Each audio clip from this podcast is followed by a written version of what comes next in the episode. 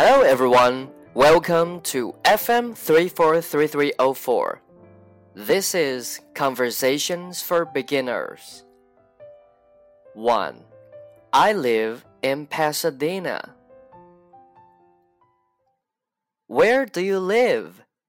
I live in Pasadena. Where is Pasadena?